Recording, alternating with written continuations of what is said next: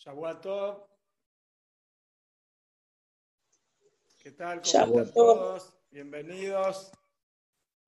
Eh, estamos ahora en un momento muy especial, una noche muy especial, la noche del 12-13 de Tamus. Estamos festejando la liberación del rey anterior de la cárcel en Rusia y, y todo lo que eso significa para el pueblo judío, no solamente para Jabal, sino lo que eso significa para todo el pueblo judío, lo que, lo que trajo la liberación del rey anterior y todo el judaísmo que disfrutamos hoy, por hoy, en todo el mundo, es gracias a ese día, a ese gran día. Por eso tuvimos eh, la idea de invitar a Rabino Shlomo Levi, director del Centro para la Juventud del Lazo, para que pueda compartir con nosotros palabras de inspiración, palabras que nos llenen el corazón de fuerza, de alegría, para que podamos tomar buenas decisiones y acercar al Mashiach inmediatamente. Así que le voy a, pasar el micrófono acá al querido compañero, el rabino Shlomo Levi. Cuando quiera, Shlomo. Shavuot Tov. Es una alegría especial estar con ustedes. Y sí. Moishe aquí también que está, que es parte de la familia ya, ya tenés un ley. Así que yo también me siento parte de la familia. Yo me acuerdo, creo que hace mínimo 15 años yo estuve en tu Bet haciendo una charla. Es verdad, es verdad. Puede, puede ser hace... no, no, puedo creer que pasaron tantos años. Es una vergüenza que no te invitamos otra vez. no hay problema. Es una señal que no salió tan bien, entonces por eso esperaste 15 años. Ahora la próxima en 15 años. No hay problema, no hay problema. Estamos acostumbrados. Ahora, ahora va a ser más seguido. Ahora que nos abriste la puerta, te vamos a llamar más seguido. Ok, bajo Hashem, bajo Hashem.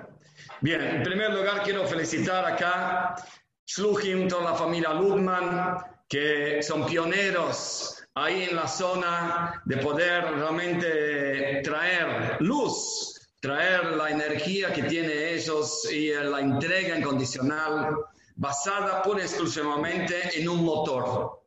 Hay un motor que hace con que ellos salgan de su comodidad de Buenos Aires, de Capital, o del Once, o donde sea, para poder ir a la zona oeste, para poder traer ahí divinidad, hacer una escuela, traer chicos, formar familias, traer continuidad a todo lo que es la historia infinita de nuestro pueblo. ¿Cuál es este motor que mueve a ellos? El motor principal que mueve a ellos es el amor infinito del Rebe. El amor incondicional del Rebe a cada yudí, como si fuera no, como realmente es parte de él, como realmente es familia de él, como realmente es sangre, carne de él. Este amor incondicional es que mueve la familia Ludman para poder hacer este trabajo increíble que nosotros vemos que no es solo salir de un lugar cómodo e ir a otro lugar para poder enseñar judaísmo. Construir en el tiempo del Galut, construir comunidad, construir escuela, tiene que ver con un punto principal que es este motor, que es amor incondicional. Así que quiero que empecemos con un lejaim para ellos, un lejaim especial para poder hacer con que ellos tengan éxito de una manera más allá de toda la expectativa, más allá de todas las medidas, más allá de la ayuda, sino que realmente haya abundancia material, espiritual, con hijos, salud y sustento, tanto físicos como espirituales, hasta el principal punto, que es traer Mashiach en la zona oeste para que ahí se revele Mashiach de manera grande y revelada gracias al trabajo de ustedes. Lejaim, Lejaim. Lejaim. Muy bien, veo que varios, varios tienen Lejaim, es importante. Este es un Fabrengen. Hoy a la noche, mucha gente cambia Netflix por el Fabrengen y por lo tanto tiene que tener un Lejaim por lo menos. ¿Por qué? Porque Netflix es para el alma animal. para el cuerpo. Y si le vamos a sacar todo el cuerpo y vamos a dar solo para el alma divina, el cuerpo se va a enojar, se va a poner mal. Entonces, uno tiene que dar algo al cuerpo también. Si yo si pudiera y tendría la plata, él mandaría un sushi para cada casa acá. Pero por lo menos podemos hacer un lejaim para que nuestra alma animal no esté triste, nuestra alma animal también esté contenta y que pueda acompañarnos en este crecimiento del alma divina. Lejaim, lejaim. Lejaim. Esto es el secreto de todo el camino de Chabad. No es solo enseñarnos a crecer espiritualmente, enseñarnos que el alma, el espíritu, la espiritualidad son importantes. Esto no es solo el camino de Chabad. Existe un camino donde se enfatiza mucho que el cuerpo, el mundo material es algo malo. Lo que uno tiene que realmente poner énfasis es en el alma, en las cosas espirituales, cosas de la Torah, cosas, cosas directamente relacionadas con mitzvot. Y claro que ahí es que vamos a hacer nuestra misión. Esto es lo que dice este tipo de escuela, este tipo de visión.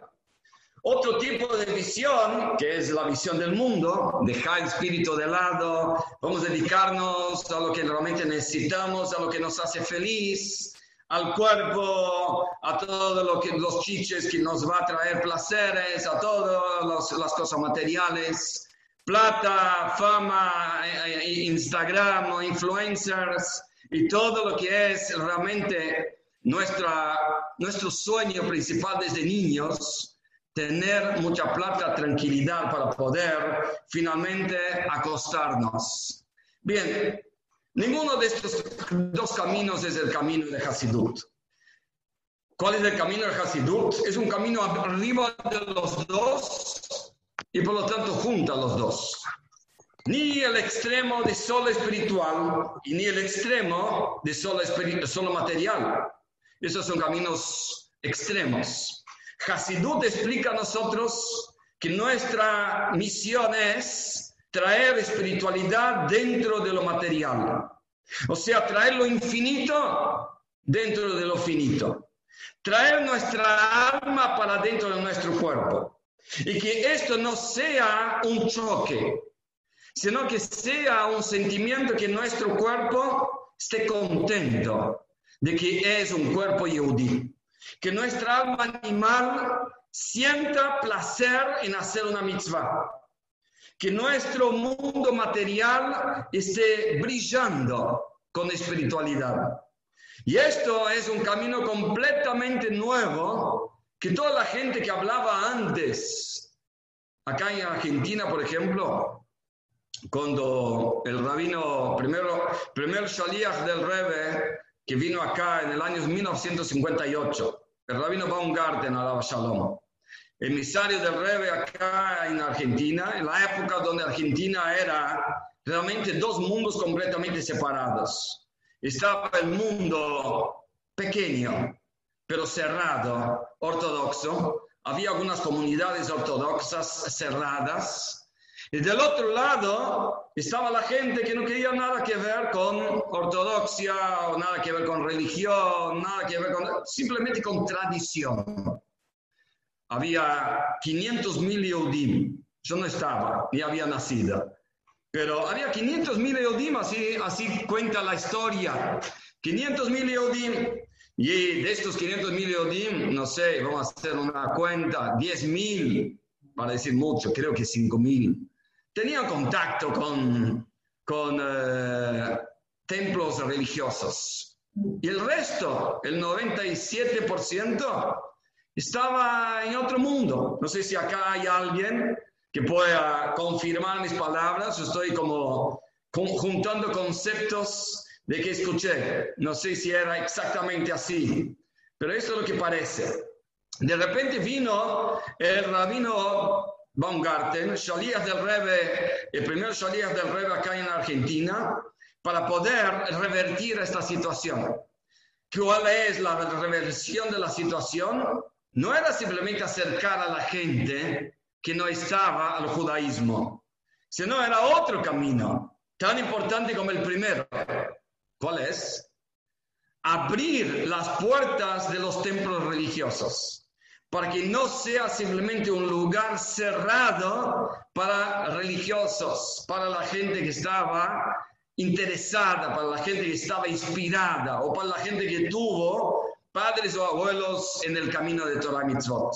Entonces el camino era doble, no solo poner énfasis en, en el mundo que no creían, por así decir, que el mundo de Torah era placentero, sino el mundo de Torah también, también tenía, tenía que abrirse, tenía que abrir el corazón y ver la grandeza del alma judía, aún en Yehudim que no querían saber de nada.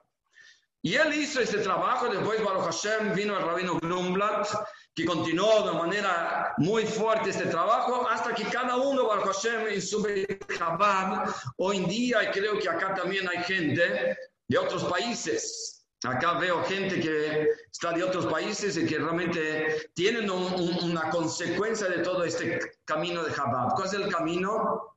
Quiero enfatizar de vuelta. Ni todo espíritu y ni todo cuerpo. Y ni siquiera la mezcla de los dos, sino algo arriba de los dos, esencia.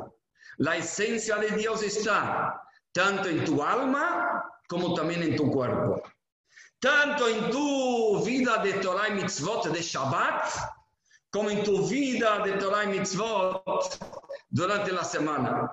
Cuando comes, cuando tenés hijos, cuando haces las cosas materiales en este mundo, ahí tienes que encontrar divinidad, tienes que encontrar la esencia.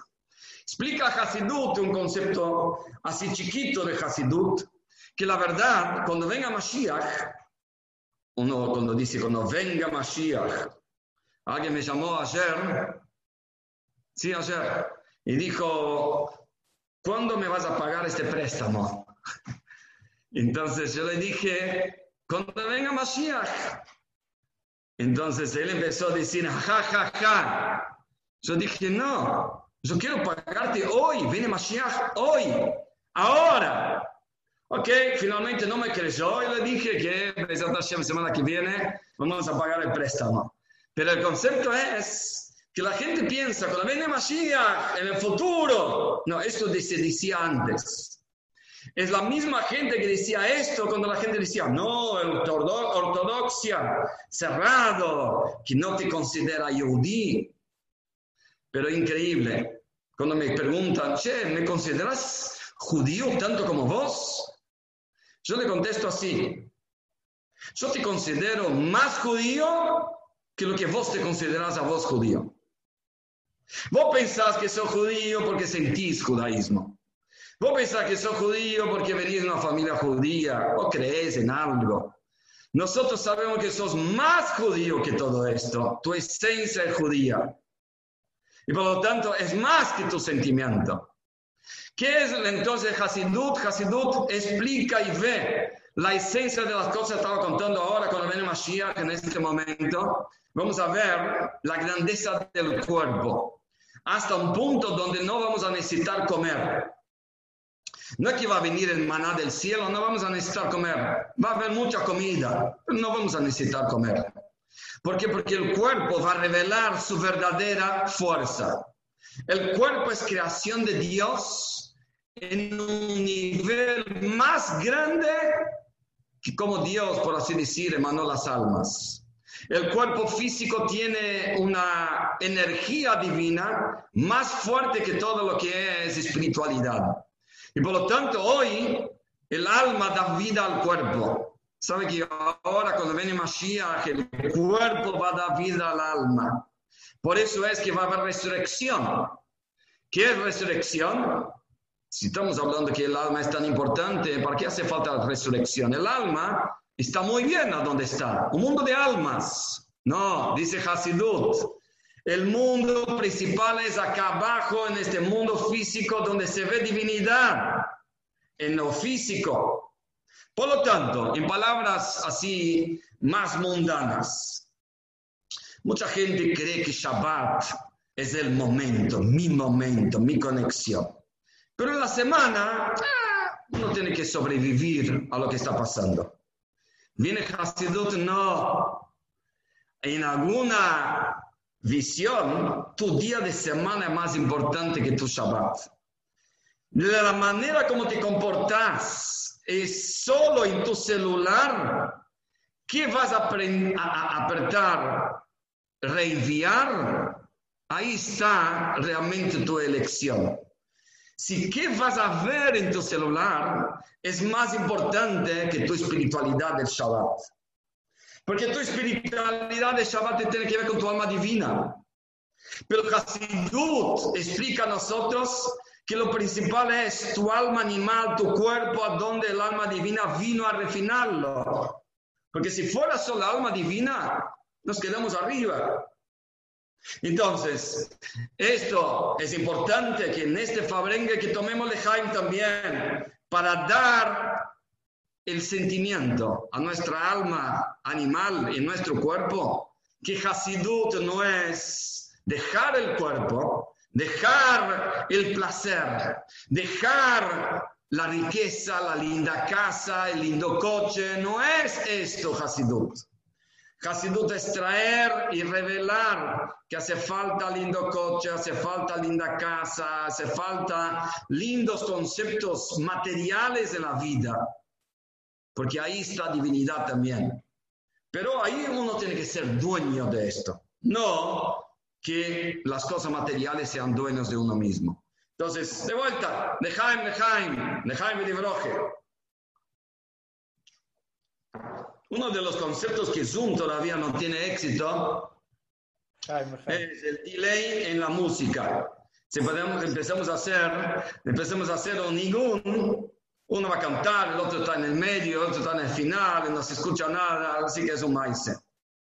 Así que simplemente vamos, creo, no sé si hay videos, más videos del Rebe, así vamos eh, mezclando.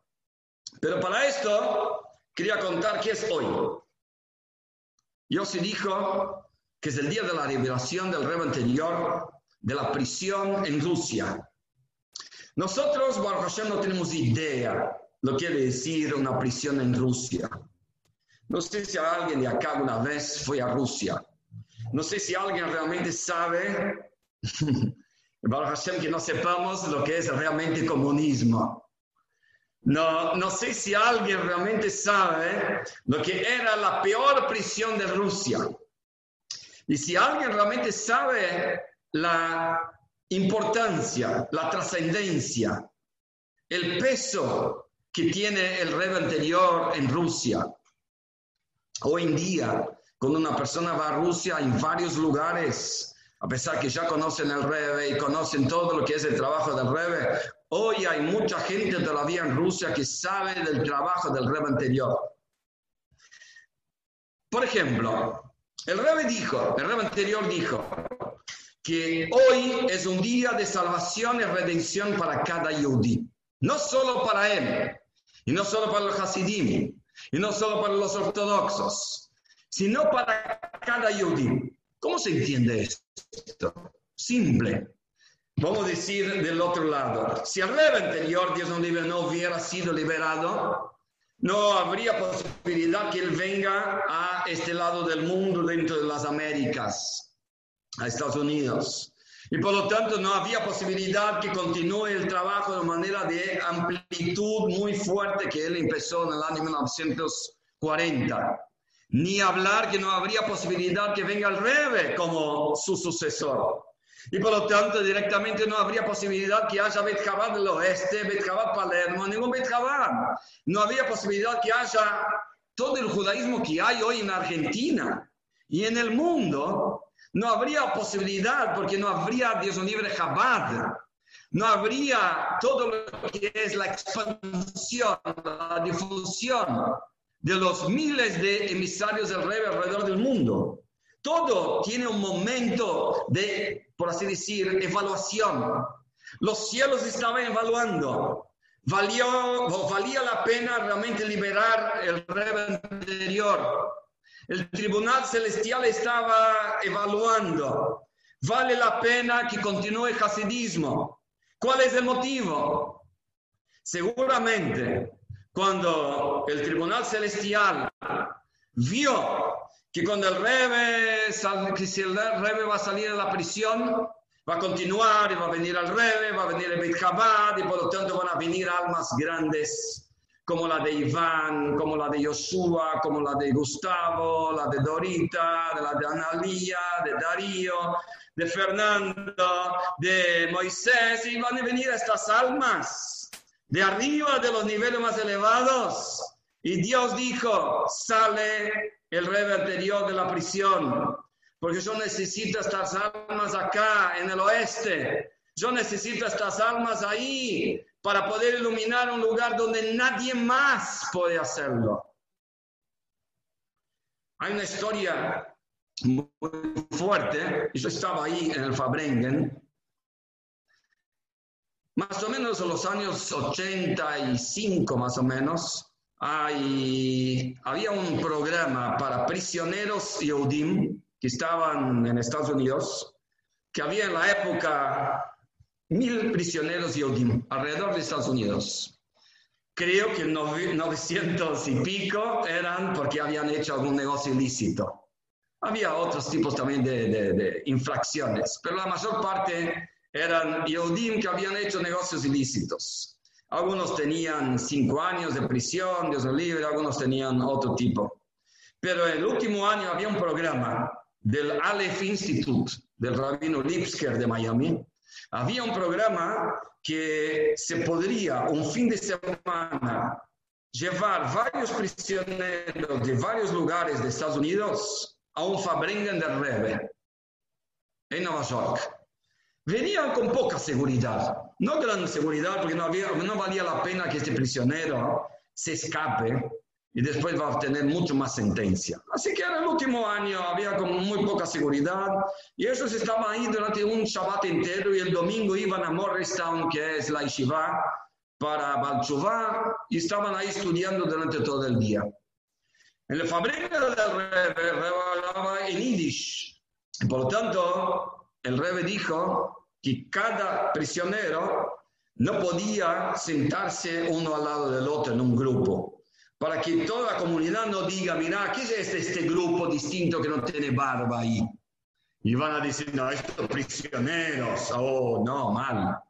El rey dijo, primero requisito para que yo vaya al Fabrengen es que cada uno tiene que estar sentado separado del otro, mezclado en el público.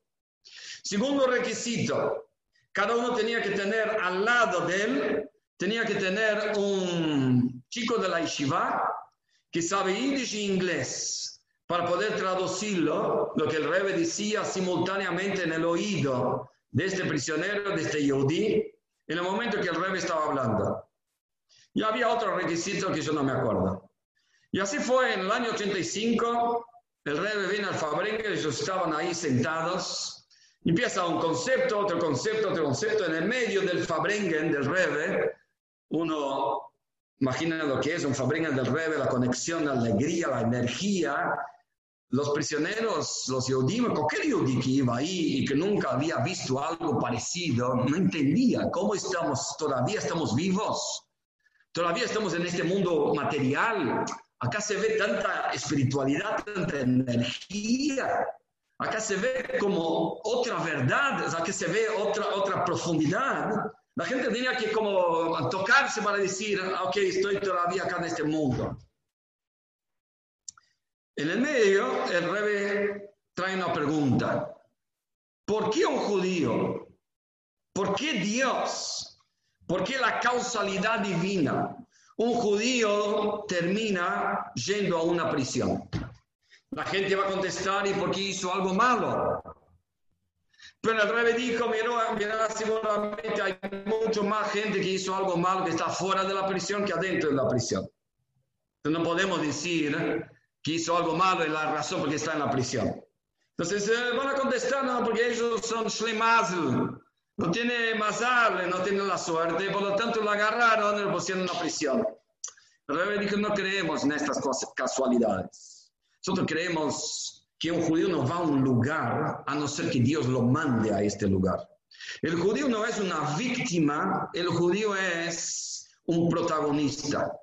Aunque él pueda creer que es una víctima de la situación, creer que él es una persona que tiene que de alguna manera como comportarse de esta manera por causa del hambre, por causa de la persecución, por lo tanto tiene que ir de un lugar al otro. Pero todos los días de la mañana nosotros decimos una braja con el nombre de Dios que Dios guía los pasos de la persona. Y por lo tanto, si este Yodi está en una prisión porque hizo algo malo, pero si está en una prisión porque Dios lo mandó ahí. Entonces una pregunta, pero ¿por qué Dios quiere que este Yodi esté en una prisión? Entonces la explica así. ¿Cómo sabemos Dios quiere tener una morada en este mundo inferior? Como explicamos antes, lo principal es traer lo infinito dentro del finito. Dios, espiritualidad, infinito dentro de lo más finito, dentro del mundo mundano. Pero hay lugares que son muy bajos. Dentro del mundo mundano hay lugares muy bajos, donde el valor de vida es prácticamente nulo, donde el valor en general de cualquier cosa no tiene lugar. Uno de estos lugares tan bajos y tan duros para que una persona pueda sobrevivir es una prisión. Y rey estaba hablando de prisión de Estados Unidos. Imagínate si viene acá Ezeiza o, o cualquier otra prisión argentina. Y por lo tanto, dice el rey, hay lugares tan bajos que Dios también quiere estar ahí. Dios también tiene que, tiene que poner ahí divinidad. Entonces, ¿qué hace él? agarra almas de los más elevados, de los niveles más supernos. Y estas almas son las únicas almas que van a poder ir a este lugar difícil, oscuro, para poder ahí traer divinidad. Entonces, estos Yehudim están ahí para traer divinidad. La causa fue porque ellos hicieron algo malo pero finalmente porque lo agarraron, y finalmente porque están ahí. Uno tiene que saber que no están simplemente viviendo una sentencia, están ahí enviados por Dios para una misión. Y el mismo es en el Galut, mismo es en el exilio. Nosotros, Yehudim, estamos en el exilio y se destruyó el Beit HaMikdash, el templo en Jerusalén, por lo tanto, eh, los romanos nos destruyeron y nos llevaron de esclavos y de repente empezamos a dispersarnos por el mundo. Y uno piensa, sí, ¿por qué estoy acá en Argentina? Y porque mis padres nacieron en Argentina, porque vine a buscar trabajo, porque ellos no tenían el eh, trabajo en Europa o en Siria o donde sea. Esas son casualidades que parecen. La causa de la causa, porque somos enviados acá. Mismo Yosef, nombre del rey anterior. Cuando sabemos la historia de Yosef, no vamos ahora a repetirla, pero la historia de Yosef, hijo de Jacob, nuestro, nuestro patriarca, que los hermanos lo vendieron, él bajó a Egipto y sufrió tanto lo que sufrió, estuvo 12 años en una prisión, después finalmente fue nombrado virrey en Egipto, con todas las, las, historias emocionantes que, pasó, que pasaron ahí en ese momento. Él se encuentra con los hermanos y por lo tanto, él les da una lección a los hermanos, pero finalmente él se revela a los hermanos. Los hermanos se sienten muy avergonzados. Ahora es el momento que él va a hacer la venganza. Ahora es el momento que él va a aprovechar su poder para hacer la venganza. Nosotros lo vendimos.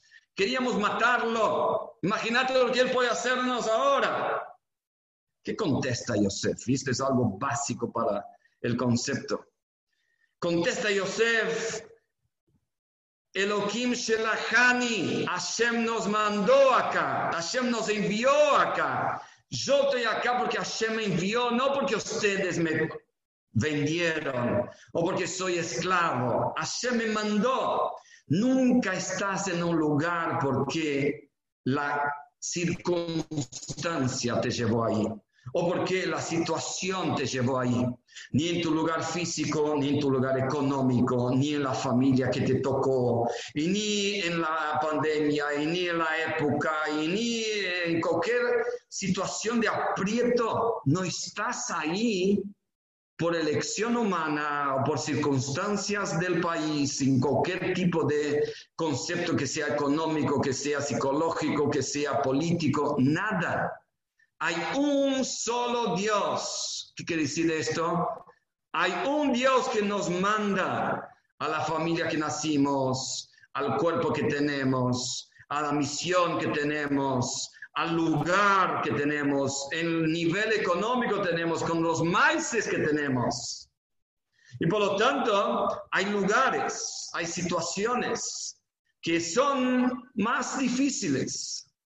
Es más fácil vivir en Buenos Aires que vivir en el interior. Es más fácil vivir en Jerusalén que vivir en Buenos Aires en cuanto a judaísmo. Por lo tanto, ¿qué hace Hashem? Hashem agarra para lugares un poquito más difíciles, para lugares donde parece que hay, parece que hay más oscuridad, Hashem agarra almas más elevadas para poder mandarlos ahí, para iluminar estos lugares. No puede ser cualquier alma, no puede ser cualquier alma. Entonces, acá las almas de la familia Ludman, acá las almas de cada uno que participa, que apoya, que es parte y que realmente siente que esto es un crecimiento de traer luz. Ahí en, en el oeste, conquistando esta oscuridad, esto es porque Dios los mandó ahí.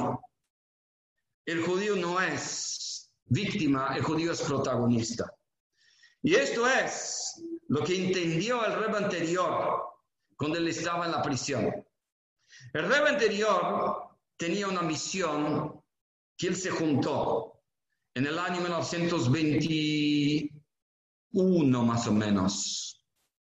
Él se juntó, cuando él tomó el liderazgo, se juntó con nueve Hasidim, o 23 por ahí. Se juntó con otros nueve Hasidim. Y Stalin, Lenin, después Stalin, estaban con una idea muy clara. Nosotros tenemos que hacer con que el único Dios que haya acá para estos 300 millones de personas sea la madre Rusia, la patria. El único Dios que tiene que haber para 5 para, para cinco millones de Yodim que había en la época, más o menos, es la madre patria. Y por lo tanto, nosotros tenemos que destruir cualquier otro Dios. El principal Dios que nos molesta realmente es el Dios de los judíos. Es la perseverancia de los judíos. Es la entrega de los judíos. Y por lo tanto, si están ellos y su Dios, nosotros no podemos tener el camino allanado y exitoso. Imagínate lo mismo pasó con el César romano, el gran imperio romano que quería ser dueño de todo el mundo, tenía un H enemigo muy fuerte, que es Dios. ¿Y quién es que representa a este Dios Yehudim? Entonces primero tenía que destruir Dios Yehudim. Lo mismo es Hitler en Machemó. Lo mismo es Torquemada en la Inquisición. Lo mismo es el imperio griego. Cualquier imperio que quería realmente dominar el mundo tenía que destruir Dios. Porque si yo soy dueño, yo soy el más poderoso, no puede haber otro. Ahora hay un problema, ¿cómo yo, por así decir, mato a Dios? ¿Qué dijo a ellos? ¿Cómo ellos matan a Dios? Matando al Yudí o frenando al Yudí de su judaísmo. Porque si el Yudí está con su judaísmo, nadie los para. ¿Sabe quién dijo esto? El Yehudi es distinto y va a ser distinto. ¿Sabe quién dijo esto? Nada más, nada menos que un profeta Goy. Hoy leímos en la Torah que este profeta Goy, Bilam, cuando él estaba profetizando, tratando de maldecir al pueblo judío, le salió mal, bendiciones y realmente una de las primeras bendiciones que él dijo es algo que el rey repitió o mejor, dijo de manera muy fuerte y continua. Dijo, este pueblo es un pueblo único y por lo tanto va a estar siempre separado. No va a ser contado entre las naciones ni a través de las reglas del mundo material, de lo que es antropología, lo que es historia, lo que es sobrevivencia, lo que es eh, política, lo que es literatura, nada. El Yehudi va a ser distinto. Esto es lo que dijo el profeta hace 3.300 3.300 años más o menos. Y este profeta vio de manera clara muchas otras cosas que ya vamos a hablar más adelante, pero dentro de estas cosas vio Mashiach. Y este profeta cuando vio Mashiach dijo, yo lo veo, pero no está cerca. ¿Por qué él veía esto? Porque era verdad. Él veía Mashiach, pero no está cerca. Mashiach venía después de 3.000 años. Mashiach venía en el año 5780. Y ellos estaban en el año 2488. Y por lo tanto, claro que faltaba mucho.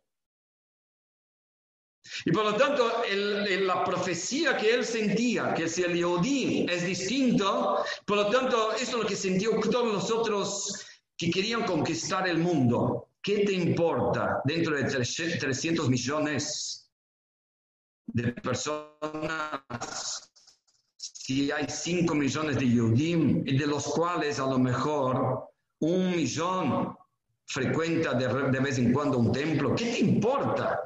Lenin, Stalin, ¿qué te importa esto?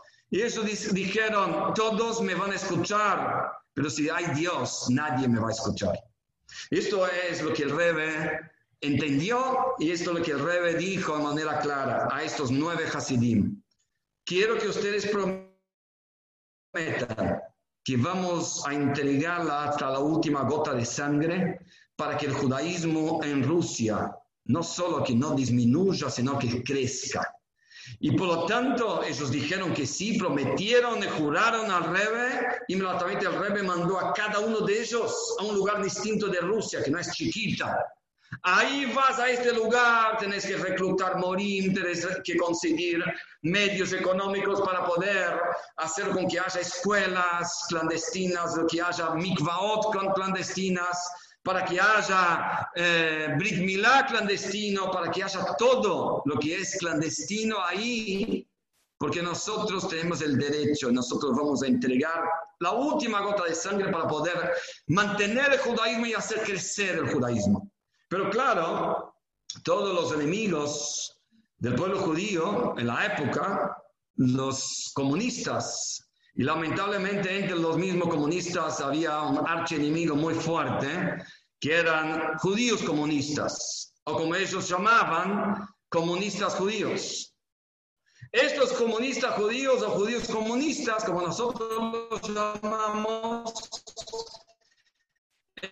ellos entendían muy bien que la fuerza del comunismo no puede tener éxito si todavía hay judíos creyentes en Dios, hay todavía Torah y Mitzvot. Entonces ellos hicieron todo de adentro para poder cerrar los templos, las mikves, cerrar toda actividad judía de adentro. Pero aún ellos no pudieron parar. ¿Por qué? Porque él tenía la responsabilidad de Dios como líder del pueblo judío, no solo líder de Rusia, líder del pueblo judío, porque él tenía contacto con Yodim de Estados Unidos, Yodim de Europa, Yodim de África, Yodim de Asia. Él tenía contacto a través de los medios que él encontraba atrás de la cortina de hierro, él manejaba el judaísmo de todo el mundo, ni hablar de los 5 millones de judíos ahí en Rusia. Entonces, fíjense de bien, bien, de vuelta. De un lado está Stalin con 300 millones de personas que están contra lo que es Torah y Mitzvot y contra lo que es el Rebbe. Una persona contra 300 millones de personas no es, pero una persona contra Stalin, que mató a 50 millones de personas más que Hitler, Maximo. Stalin mató 50 millones de rusos. Y hay una persona con un grupo hasídico que quería luchar contra ellos y hacerlos derretir y hacerlos ver que existe Dios, siempre va a existir, el judaísmo va a ser eterno. Había muchos rabinos en la época, porque el, el comunismo había empezado 10 años antes. Había muchos rabinos en la época. Pero todos decían, mira, ¿qué se va a hacer? Lo principal es la vida. Vamos a ver un día que termina todo esto, volvemos a, a ser judíos. Pero por ahora, ¿querés hacer algo de judaísmo en tu casa? Podés. Pero olvídate de escuelas, olvídate de mikve, olvídate de todo esto. Es imposible ganar de esta, de esta fuerza bruta. El rey anterior dijo, no entendés, el pueblo judío es eterno y la Torah es eterna y es imposible que nosotros perdamos. Ahí vamos a luchar. Y ahí él empezó a tener, en poco tiempo, tenía más o menos, leí ayer justo, acá tenía, creo que tenía como 300 escuelas clandestinas alrededor de Rusia. Estamos hablando de Morim, que estaban en peligro de vida, a cada segundo se llegan a encontrarlo. Como varios de ellos, lamentablemente, lo encontraron, lo mandaron a Siberia o directamente hacían como ellos hacían. ¿Qué se hacía en la época? Primero se mataba y después se juzgaba. Ah, lástima, ya está muerto. Esto es la manera como se juzgaba en la época. Lo mismo querían hacer con el Rebbe. Pero antes ellos hacían toda una serie de, de pruebas que el Rebbe también tenía contacto con Estados Unidos, que el Rebbe tenía toda una, una red subterránea, por así decir, que él manejaba para ir contra la política del comunismo, y ellos querían de alguna manera sacar al Rebbe del juego, porque ellos veían que el Rebbe es el peligro más grande para Rusia en su mentalidad de comunismo. Imagínate una persona. Y así fue que amenazas y más amenazas, finalmente arrestaron al Rebe después de 19 días. Nos enteramos de muchas, de muchas historias cómo el Rebe sufrió, cómo lo pegaron, Dios lo libre, cómo le hicieron sufrir, cómo le hicieron torturas, como cosas que uno no tiene idea de lo que realmente pasó. Hay un libro, Lucha Heroica, hay un libro, Un Príncipe en Prisión, hay libros en, castellano que son fortísimos para ver realmente lo que el Rebe pasó ahí. Y el Rebe anterior tomó una resolución que es lo que lo hizo sobrevivir y supervivir el momento. Él sentía que él era enviado ahí. Él no era simplemente una víctima. Él sentía que él era enviado ahí. Y por lo tanto todo es Ashgaha Pratit. Todo es causalidad divina. No hay una situación que Dios no esté manejando. Nada sale de la mano de Dios. Ni el virus, ni eh, los, los rusos, ni los romanos, ni las persecuciones. Nada sale de la mano de Dios. Y por lo tanto, cuando hablamos de este momento, el rey estaba realmente en peligro porque la sentencia de muerte estaba clara. Pero ya que él tenía una figura tan fuerte, Rusia no quería simplemente matarlo, quería justificar la muerte. Y ellos estaban juntando todas las pruebas, pero estos Yehudim ya directamente querían matarlo y Dios lo libre aniquilarlo, para poder destruir todo lo que es continuidad de hasidismo en el mundo. Esto es lo que iba a pasar. No íbamos a estar acá, por lo menos yo no iba a estar acá. Yo iba a estar, yo soy brasilero, iba a estar ahora en la playa de Copacabana, por ahí. Pero ¿qué, qué, el concepto del día de hoy es que el rey anterior supo que Dios lo envió y que Dios está. Por tanto, si Dios lo envió y, y Dios está manejando cada cosa, él tomó una resolución increíble. Dijo así, no me voy a derretir por ningún tipo de amenaza y tortura. Ellos no existen. Ellos son AIVFs, esto que él dijo consigo mismo. AIVFs, nada y cero. Ellos son nada, no existís. Y por lo tanto, esto es el momento donde el Rebe pudo sobrevivir a todas estas situaciones, sintiendo que ellos no existen, y el Rebbe después dijo algo muy fuerte que se llama Azoy Unit Andresh. tiene que ser así y no de otra manera. Le decían parar, él no, no, se paraba, le pegaban. Le decían uh, sentar, no se sentaba. Le decían contestar, no contestaba. No existía nadie para él. Y ellos nunca habían visto a alguien tan fuerte en su fe. Cualquier persona que escuchaba la palabra espalerco, espalerca, que era el nombre de la prisión, se derretía al escuchar la palabra, porque la tortura era infinita. El rebe tuvo durante 24 horas en una solitaria con barro, ratas, etcétera, hasta una cierta altura, no dice la altura de todo esto. O sea, la tortura era muy grande. Pero el rey dijo, yo no estoy acá de casualidad, ellos no son los que me pusieron acá. Acá hay enseñanzas muy fuertes, acá hay ejemplos muy fuertes y acá hay momentos que uno realmente tiene que despertar una fuerza infinita que viene justamente a través de estos superhéroes del pueblo judío que abren el camino para que nosotros nunca sintamos que somos víctimas de una situación y que siempre sintamos que Dios nos mandó ahí.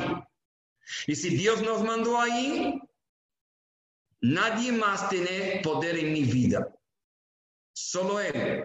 Y si Dios me mandó ahí, Él me da la fuerza para poder no solo salir de esto, sino aprovechar el momento. Viste, ahora es como moda resiliencia resiliencia, depende cómo uno dice. Sí, mira, esto no crece a través de la resiliencia. Muy bien, esto es algo que ya existía desde que existe el pueblo judío. No es algo, ah, mira qué novedad, la psicología está descubriendo cosas increíbles. Muy bien, interesante. Pero nosotros tenemos, el otro día, el viernes, me invitaron de una radio, una televisión del interior y ellos estaban pidiendo cómo se educa con valores.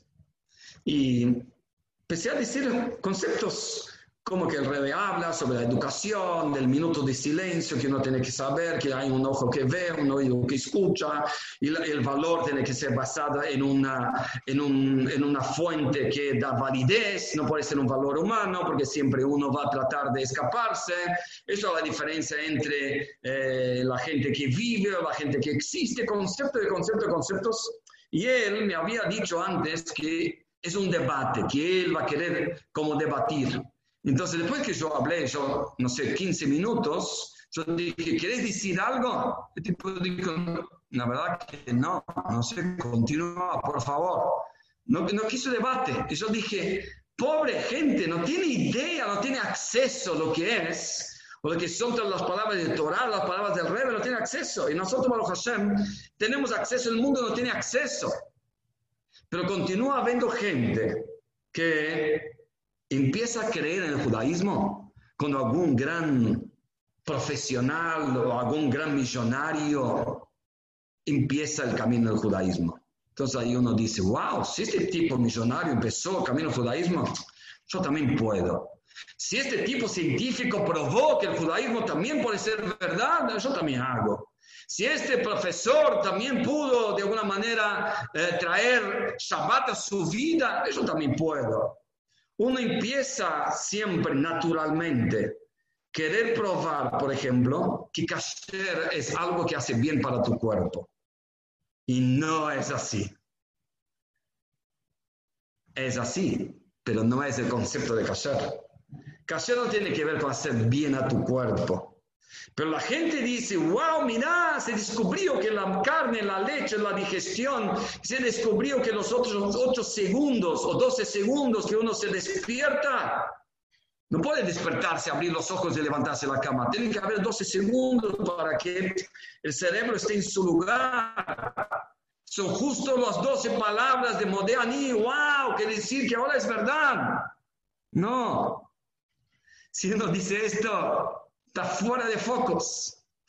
El judaísmo no es verdad porque descubriste por la ciencia. ¿Sabe por qué? Porque la misma ciencia dice que ella no es la verdad. Cualquier científico que dice yo tengo la verdad, ya no es científico.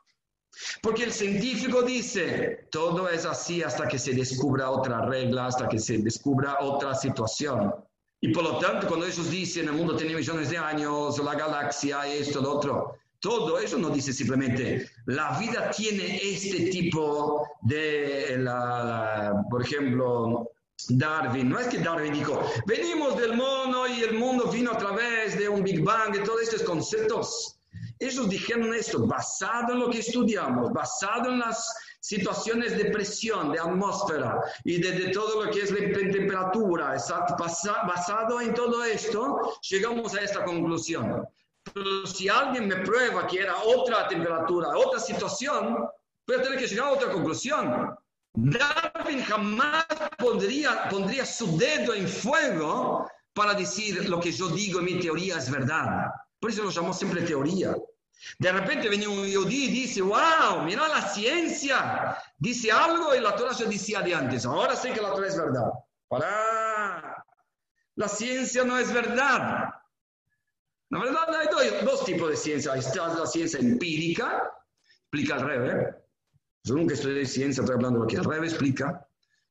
Él sí estudió ciencia sea la ciencia empírica, que uno puede probar ahora sobre un concepto. Por ejemplo, hay una ley que se llama la ley de la gravedad, porque si uno suelta algo, se cae. Es una ley de la gravedad, la ley que decir algo empírico ahora, que uno puede probar ahora. Pero algo que pasó hace cinco minutos no es algo que uno puede realmente decir es una ley. Todo es teoría. Y esto es ciencia. Cuando la gente empieza a descubrir que la grandeza del judaísmo es realmente por su fuente, porque Dios dijo, porque nosotros fuimos testigos del monte Sinai, ahí la actitud es completamente distinta. Entonces, estamos en un día fuerte, en un día de mucha energía, porque es Shabbat y también el domingo. Mañana es un día donde uno puede escribir al rey, puede tomar resoluciones, puede tomar un paso más para el camino del judaísmo, puede aprovechar esta energía para pedir barajot, puede aprovechar esta energía para dar buenas noticias al rey, que tal persona está mejor, que uno quiere crecer, o que uno está más contento, que uno va a ayudar más, o cualquier buena noticia, uno puede aprovechar el momento. Mañana es un día. Algo personal que me pasó cuando nos casamos, un año después, Baruch Hashem, tuvimos un hijo y de dos semanas después de su Brit Milá, él empezó a estar muy amarillo. Tenía una ictericia muy alta. No me acuerdo el número exactamente, pero mínimo 17 para aquel que conoce. Tenía una ictericia muy alta y fuimos al médico, bebé de tres semanas. Fuimos al médico, el médico dijo, mira, la cosa es grave, vamos a tener que hacer una operación y a lo mejor transfusión de sangre de todo, de todo, de todo el cuerpo, etcétera, etcétera. Claro, nosotros recién casados no sabíamos, estábamos ahí en Estados Unidos y los padres ya habían vuelto a sus países y por lo tanto, pues me quedó Primera cosa clave, escribir al rebe, pedirme la del rebe. Ok, esto era un jueves. Viernes fuimos de vuelta, estaba más alto todavía tipo dijo, mira, el lunes vamos a tener que tomar una decisión ya para hacer la operación. Igual yo no me acuerdo bien cómo se hace, si es una operación en el hígado o si es transfusión de toda la sangre, no me acuerdo bien. Pero el, es imposible igual que va a bajar de un día para otro, así que el lunes vengan y vamos a hacer esto. Habíamos pedido bajar del Rebe y 12 de Tamuz era Shabbat y 13 de Tamuz era domingo, exactamente como ahora. Eran días de Fabrengen, liberación del rey anterior, momentos de mucha, mucha energía y bendición. Y pedimos Berján al rey y el domingo yo fui a Loel, a la tumba del rey anterior. Como el rey mismo iba siempre, dos veces por semana, a veces más veces por semanas, iba a la tumba de su suegro. Inclusive los primeros años, el, el rey dijo mi suegro me dijo tal cosa, mi suegro me dijo la otra cosa. O sea, había comunicación directa con el suegro. Es como un concepto muy fuerte. Y yo fui a la tumba del rey anterior y cuando volví a casa, él estaba muy amarillo. De repente, yo tenía UPA y él hizo una diarrea, una explosión de diarrea muy fuerte. Me ensució todo. Y de repente empezó a ponerse más normal. Al día siguiente de, no sé si estaba 17, 23, no me acuerdo, había bajado a 5. El tipo dijo, no entiendo cómo esto ocurrió, cómo se hace esto. Yo le dije, mira, muy simple, el médico, ¿no? Muy simple, yo pedí bajar del rebe de Lubavitch, ¿vos escuchaste hablar del rebe de Lubavitch? Entonces él dijo, ¿qué? Claro que sí. Acá hay milagros continuos en este hospital por causa de las bendiciones del rebe. Y por lo tanto, esto es algo que también ocurrió a nosotros en el día 12 y 13 de Tamuz. Por eso digo que uno tiene que aprovechar para poder sentir la energía del día. No solo al Rebe Dios redimió, sino a todo a Israel. Ustedes saben que hay un libro de la Organización Sionista Mundial, que es el libro de judaísmo de la Organización Sionista Mundial donde prácticamente las escuelas en Israel tienen que estudiar este libro. Y este libro, entre otros capítulos, habla de los Hagim, los Hagim de Am Israel, todas las fiestas. Y está ahí Rosh Hashanah explica Yom Kippur, Pesach, Shavuot, Sukkot, etc. De repente aparece en el medio un Hag de la Organización Sionista Mundial. Hay un Hag que se llama Yud Tamuz, 12 de Tamuz, el 12-13 de Tamuz, es el Haga el día de la redención. Y ahí explica la redención del rey anterior, pero es el día de la redención, es el momento especial para redimirse, para salir de la Rusia interna, de las barreras internas. Entonces, para eso, a decir uno de Jaime, para que podamos empezar a contar unos maices, algunas historias interesantes para poder crecer y esto es el momento de más placer que Hashem tiene cuando hermanos están juntos, más aún en la situación que hoy estamos. Esto es la mejor manera de cómo estar juntos. Esto es algo mágico, que es una fuente de bendición grande. Entonces, vamos a decir de Jaime que cada uno acá podemos tener mucha salud, mucho sustento, muchas najes, mucha alegría para hacer nuestra misión principal, que es fuimos enviados para traer Mashiach acá, cada uno en su casa, cada uno en su trabajo, cada uno en su grupo de amigos. Hay que traer Mashiach ahí. El rey prometió que todos están esperando que vos, que fuiste elegido para estar cerca de Jabad, dentro de Jabad. Mashiach ya viene y todo esto, pandemia y cuarentena va a terminar, porque Mashiach va a terminar. De Jaime. ¿Qué dices, Yossi? ¿Dice algo? Shloime, Lejaim, Lejaim, Rabino Shlomo, Lejaim. Lejaim, Lejaim, Libroje. Tenemos eh, Nigunim. Mi hijo Mendy va a tocar el órgano así cantamos. Eh, no sé, no, vamos a activar todos los micrófonos porque cuando cantan todos se, escucha todo un desastre por Zoom, pero por lo menos vamos a escucharlos ninguno y cada uno va a cantar desde su casa. A ver, Mendy.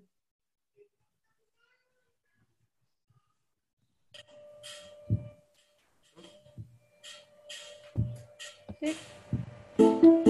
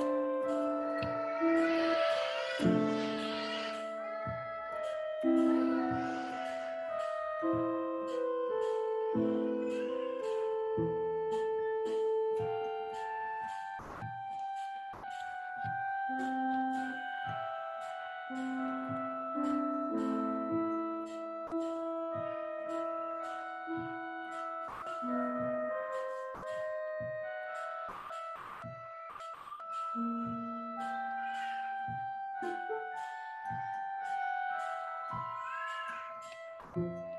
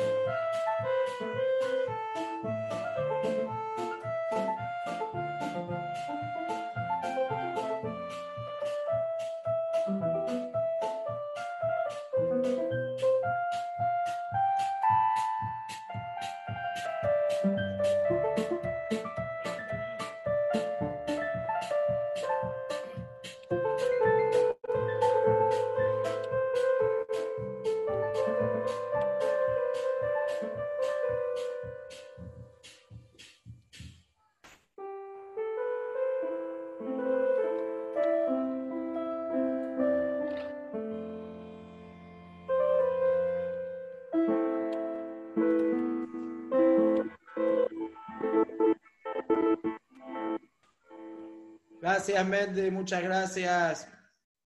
Lejaim, Lejaim para todos. A ver, Shloime, querido rabino. Lejaim, Lejaim. Es un placer escucharlo a Rabino Shlomo. Es un gran orador. Es un gran. Orador. Es un acá entre hermanos, no es orador. Así que vamos, queremos seguir disfrutando tus palabras. Nos estás dando mucha energía a todos. Acá, bajo Hashem, escuchamos a Mendy que para poder hacer una música así es muchos días de preparación, así que queremos dar una, un lejano especial a Mendy por uh, lo que puso. Y ahí uno ve, cuando uno escucha música de, no sé, de alguien, uno piensa que está escuchando la música, pero también está escuchando quien lo toca. También está escuchando la pasión que toca. Acá Mendy puso pasión, acá Mendy puso sentimiento.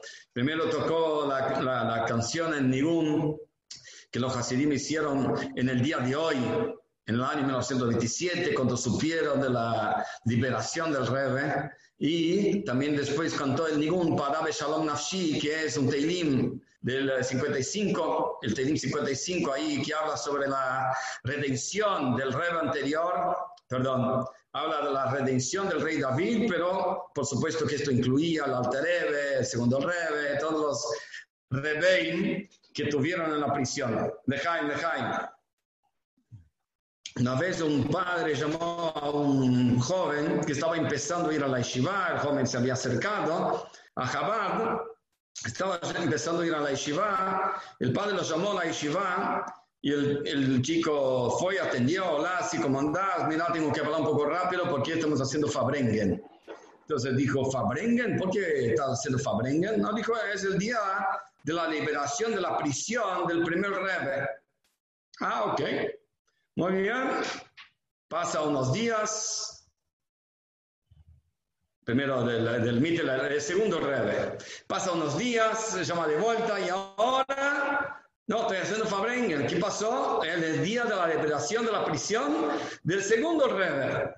Después, ok, continuaron charlando, charlando, cuando ya vino día de la liberación de la prisión del rebe anterior, entonces ahí el padre dijo, pero ¿con quién te metiste? Gente que estaba en la prisión, tanta gente que estaba en la prisión, ¿cómo puede ser? Entonces, así es, así es. cuando la cabeza, el líder del pueblo judío está en la prisión, todo el pueblo judío está en la prisión. Entonces, eh, uno de los maíces más conocidos que ocurrió ahí en la prisión, cuando empezaron a hacer interrogatorios, querían sacar información del Rebbe sacar información principalmente dónde están sus Hasidim, dónde están las escuelas uh, clandestinas, de dónde están todo esto. Y el Rebbe, como dijimos antes, no abría la boca. A pesar de la tortura todo esto, pero uno de estos que hicieron interrogación, interrogatorio, creo que era un yudí también, agarró un arma y puso un arma y puso el arma en, en la cabeza del Rebbe y dijo, este juguete ya hizo hablar a mucha gente. Y el rey le contesta, este juguete hace hablar a gente que tiene un mundo y dos dioses. Yo tengo un dios y dos mundos y no voy a hablar. Esto es lo que el rey contestó y parece que esto fue aceptado por, esto, por este antisemita judío y no continuó insistiendo. Pero ¿qué es lo que el rey dijo? Este juguete hace hablar gente que tiene un, un mundo y dos dioses. Yo tengo un dios y dos mundos. ¿Qué quiere decir esto? Una de las explicaciones, varias explicaciones, una de las explicaciones es, viste que hay un dios en el cielo, pero hay otros dioses en la tierra acá también para mucha gente.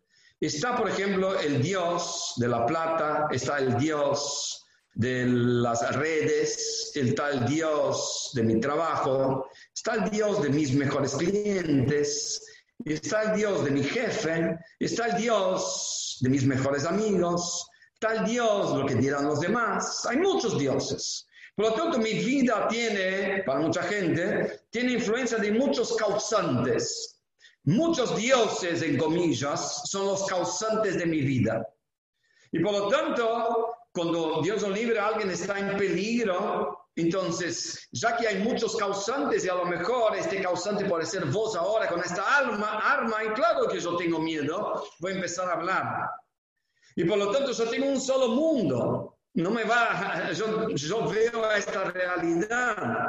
Y esta es la realidad que tengo muchos dioses, muchos causantes.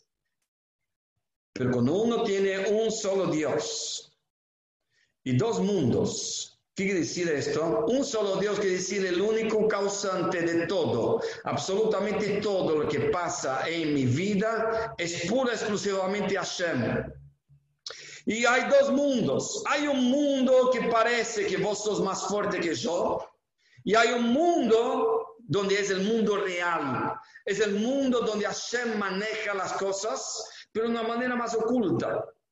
Entonces yo veo no solo el mundo que yo veo acá, que vos ahora me estás forzando a hablar, yo veo otro mundo también, yo veo el mundo que Hashem está manejando todo esto y tiene un propósito para poder hacer con que haya una amplitud de hasidismo y de millones de judíos que se van a acercar gracias a este momento que yo estoy pasando acá en la prisión.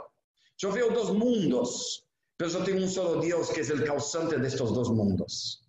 Entonces, esto es el momento más importante a lo mejor para que nosotros podamos sentir. El gobierno o la economía o el virus no manda en tu vida. Si vos decís, estoy mal, ¿qué va a pasar? ¿Qué no va a pasar? Porque abrí el negocio, no abrí el negocio, ¿qué va a pasar? ¿Qué va a pasar que no va a pasar? Cuando vos eras chico, no tenías ningún tipo de preocupación si tu papá estaba en tu casa, si tu mamá estaba en tu casa. No estabas preguntando, papá, ¿qué va a pasar? ¿Vamos a tener comida mañana? Vos sabés que el papá siempre te dio comida, siempre te va a dar comida. Cuando uno sabe que hay un solo Dios y dos mundos, hay muchas realidades que uno ve con los ojos, pero hay otra realidad que es como Hashem maneja todo. Entonces, el arma, Dios libre hoy en día, el concepto del virus, uno no tiene miedo. ¿Qué es si uno no tiene miedo? Uno está conectado con su judaísmo y aprovecha el momento que no puede ir al templo, que no puede salir, no puede hacer una serie de cosas. Aprovecha el momento no como una víctima arrastrándose y eh, diciendo, uy, ¿qué va a pasar? ¿Hasta cuándo es la cuarentena? Hay que terminar la cuarentena y el país. ¿Y qué va a pasar con la economía? ¿Qué va a pasar con el comunismo? ¿Qué va a pasar? Muy lindo, ocupate de esto, pero sabe que hay un solo Dios que maneja todo. Y esto es tu Shema Israel. Tu Shema Israel no es como te enseñaron en el Shule, que Dios es uno y no es dos. Porque es tonto. Si uno habla de Dios, es alguien todopoderoso infinito. Si vos vas a decir que Dios es todopoderoso infinito, no hay posibilidad que haya otro Dios. Entonces, ¿cuál es la grandeza que los Yodim en la cámara de, gas gritaban Shema Israel, que Hashem es uno. ¿Por qué? ¿Cuál es la emoción? Porque ellos sabían que quien estaba manejando la vida de ellos no eran los nazis Machshemam. Ellos sabían que hay un solo Dios que maneja todo. Y ellos estaban dispuestos a entregar su vida para Dios. Por eso ellos decían Shema Israel. Hoy sábado de la noche hay una historia, ya que estamos hablando de Shema Israel. Sábado de la noche, Motzei Shabbat es un momento para contar maices. Y hablando de la Segunda Guerra Mundial, hay un maíz también interesante, como unos escucharon, pero ya que hablamos del Shema es, es interesante.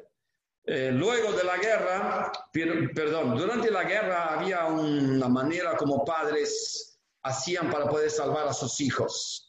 Muchos padres conseguían llevar a sus hijos chicos a conventos, a seminarios de, curas y dejarlos ahí para que ellos los cuiden. Y varios de estos lugares aceptaban a estos chicos judíos, los educaban como cristianos. Al final ellos decían que ganan un punto de ganar un judío para la fe de ellos. Y estos padres, lamentablemente, varios y muchos no terminaron con vida física. Y termina la guerra y había un rabino que sí fue sobreviviente y él se tomó la misión de poder rescatar a estos chicos judíos. Entonces él fue a uno de estos conventos, creo que era en Polonia, uno de estos conventos, y él fue ahí adentro y habló con el jefe, el cura jefe ahí de este convento y dijo, yo soy judío, yo soy rabino y vine a traerlos de vuelta todos los Yodim que estaban acá a sus familias. Pero el cura dijo, ¿y cómo vas a saber quién es judío? Yo pensaba que yo te estaba escribiendo acá, si nosotros escribiéramos, estábamos en peligro. Acá no se escribió nada y pasó muchos años, así que no hay manera. Y si vos me vas a decir Hoffman o Glixenberg o cualquier otro tipo de nombre, es lo mismo que cualquier otro nombre o apellido que es polaco o apellido alemán. Así que no hay manera, no había un duec, no había un sefaradí ahí que no podía decir, había, había, un, había un apellido distinto, había todos apellidos parecidos. Entonces, eh, este rabino pidió a Hashem y Hashem lo iluminó. Y dijo, decime a qué hora los chicos se van a dormir. Dijo, ellos se van a la cama a siete y media y a las ocho se apagan las luces. Y él fue a uno de los salones más grandes donde había 300 chicos que se acostaban para dormir. A las ocho de la noche se apagan las luces y este rabino en el medio de toda la oscuridad, silencio absoluto, empieza a cantar con una voz de mujer. Shema Israel Adonai Eloheinu Adonai Echad. Y de repente escucha, mami, mami, mami. Ahí él manda prender la luz y dice, vamos a casa. Y ahí se descubrió quiénes eran los judíos. Porque la madre judía, ¿qué es lo que hace cuando pone a su hijo para dormir? Le dice el Shema Israel, canta junto Shema Israel. ¿Cuál es la grandeza de este Shema Israel que Hashem es uno? No que no hay dos dioses, sino que no hay ningún causante aparte de Dios de mi vida. Solo Dios. Y Dios está presente y sabe lo que hace. Y todo es para bien, a pesar que no siempre entendemos. Esa es la grandeza de Shema Israel infinito. Entonces, estamos en la época donde nosotros sabemos con fe completa y bitajón y seguridad completa que Mashiach viene. Y Mashiach viene no es un deseo, sino es una promesa y es una profecía. Cualquier persona que escuchó del Rebe sabe que el Rebe dijo millones de profecías tanto en el sentido privado de mucha gente en su vida privada, de hijos que iban a nacer, personas que iban a curarse, personas que iban a encontrar trabajo, personas que iban a cambiar de, de, de, lugar que iban a vivir a otro país. Cualquier cosa que tiene que ver con la vida privada de millones de personas, el rey profetizó. Ni hablar profecías grandísimas, en cuanto a la guerra de los seis días, que Israel iba a ganar, iba a ser rápido la guerra del Golfo Pérsico, que iba a ser una, una victoria que no iba a pasar nada para los judíos en Israel. Profecías, profecías, pero jamás había dicho con claridad que esto era profecía. Dijo esto lo que está escrito en la Torah, esto, lo que es, eh, eh, esto es lo que va a pasar. No dijo el concepto profecía. Cuando el rey dijo en una sija, en el año 1991 en un Fabrengen, que él dijo que Mashiach está ahora en el camino y está por venir en cualquier momento, él dijo, esto es profecía. Y ahí explica, cuando se imprimió este discurso del Rebbe, ¿qué quiere decir profecía? Ahí explica de manera clara Profecía es algo que ya pasó en un mundo espiritual, pero que todavía no llegó a este mundo material. Y cuando el profeta dice una profecía, es señal que ya empezó a pasar en este mundo material, porque él al decir ya trae acción, porque él habla también es una acción. Y esto es lo que está pasando en el mundo superior, que es la venida de Mashiach, está bajando, está viniendo hasta acá abajo. Y es algo inevitable porque es algo que ya se dijo acá abajo y Dios prometió que así funciona la profecía. Entonces el Rebbe prometió que Mashiach es algo real, que ya pasó en un nivel, pero tiene que venir acá en este mundo.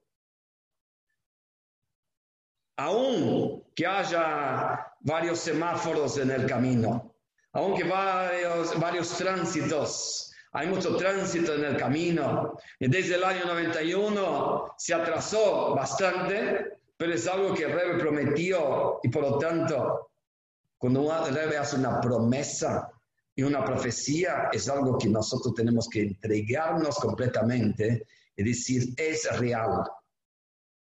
¿Cuál es la diferencia para nosotros? Estamos contentos, ahora viene Mashiach, pero hay una gran diferencia. Si alguien te dice y te profetiza, Mashiach viene mañana a las nueve de la mañana, te pones muy contento.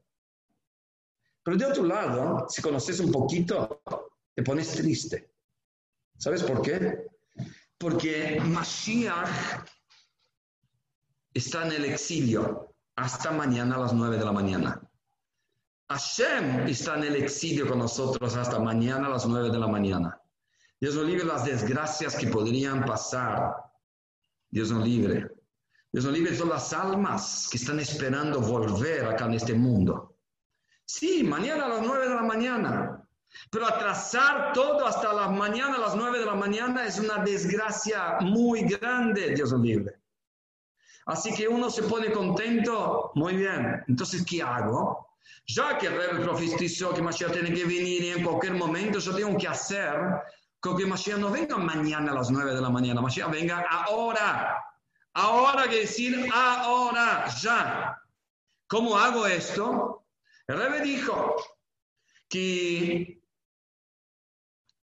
depende de nosotros. Nosotros hoy estudiamos Torah. Este estudio de la Torah tenía un solo propósito, traer Mashiach mañana, mejor, hoy a la noche, vamos a decir Shema, con un solo propósito que es traer Mashiach. Vamos a acostarnos y vamos a, antes de acostarnos, vamos a pedir y hablar con Hashem con fe completa y del profundo del corazón, basta de sufrimiento, queremos Mashiach. Y vamos entonces tomar resoluciones que vamos a hacer mañana, que vamos a hacer pasado, y estas resoluciones que van a ser de cumplir más y vivir más alegre, y vivir con más bitajón que Mashiach viene, todas estas resoluciones que vamos a hacer van a ser suficientes para que Hashem mire y diga, no voy a esperar hasta que se cumpla estas resoluciones, voy a traer Mashiach ya. Y por lo tanto, ya ahora no vamos a tener que esperar ni por nuestro Shema. Hoy a la noche vamos directamente traer Mashiach ya de inmediato a través de nuestro llanto interior, a través de nuestro pedido interior, que estamos listos, Hashem, para traer la Geulah y marchar con el Rebbe a Yerushalayim con bendiciones, salud, y que podamos realmente tener Mashiach de manera revelada de inmediato. Lejaim, Lejaim, mucha barajá para todos, Shavuot Tov, Gution Tov, y aprovechemos que ahora que viene Mashiach, que podemos estar escribiendo al Rebe, diciendo estamos listos para Mashiach. Lejaim, lejaim. Lejaim, lejaim. Muchísimas gracias, Rabino Shlomo Levi. Un placer, un placer. Eh, te vamos a empezar a llamar más seguido, tal vez semanalmente, vamos a ver, vamos a hablar. Muy bueno, muy, muy bueno, Lejaim, que podamos, tal como dijo el rabino Shlomo, empezar a vivir Mashiach, que el Mashiach llegue de una vez por todas. Estamos ahora, este Shabbat, el año 1991, la perashá de Balak, el Rebe habló que ve que como está costándole a la gente empezar a vivir el tema de Mashiach. La gente está como le cuesta, y nosotros vemos hoy también, mucho nos cuesta, bueno, Mashiach, pero mira el mundo que estamos, estamos sufriendo, estamos en cuarentena, estamos acá, estamos así, pero el Rebe dio un consejo muy práctico. Dijo, la Torah tiene la fuerza de cambiar la naturaleza. Entonces, la manera de empezar a vivir Mashiach es estudiar Mashiach, estudiar todos los temas de Mashiach como están en la Torah, eh, como estamos haciendo desde acá, desde el Beit Chabad, y como varios Batei Chabad están también haciéndolo, y, y Shlomo Levi, el rabino Shlomo Levi también, dando clases de Mashiach y redención, para empezar a vivir, em, a vivir el tema. Cuando uno empieza a estudiar estos temas, uno empieza a sentirlos y a vivirlos y a sentir la alegría de la, de la redención. Algo interesante, Rebe dijo ahí que nosotros estamos al Saf Ageulá. Dijo, estamos en el portal de la redención. El portal de la redención. O sea, estamos como cuando uno tiene la puerta, la, entrada, y estamos ahí a punto. Hay que abrir la puerta y el Mashiach entra inmediatamente. Nosotros estamos de alguna manera por un lado con un pie en el Galut, porque todavía no tenemos el Beit no tenemos eh, la redención completa, pero por otro lado tenemos otro pie adentro. O sea, ya estamos transitando la Geulah. Todos los cambios que hay en el mundo son señales claras, como Rebe siempre nos dijo, que el Mashiach ya está activando. El Mashiach está activando en el mundo, así que tenemos que estar todos unidos, Hoy es Haga Geulá, hoy es la fiesta de la liberación, que sea realmente la Geulá, la Geulá, la redención completa y tan ansiada de toda Israel durante tantas generaciones, que ya podamos salir de este Fabrengen tan inspirador de las palabras del Rabino Shlomo Levi, vayamos a escuchar las palabras del Rebe, que podamos ya estar todos juntos en Jerusalén. Así que me despido, agradezco muchísimo a todos los que participaron y nuevamente al Rabino Shlomo Levi por participar, inspirarnos y que podamos eh, seguir encontrándonos siempre en alegrías y en, en, este tipo de reuniones que nos inspiran y nos dan fuerza.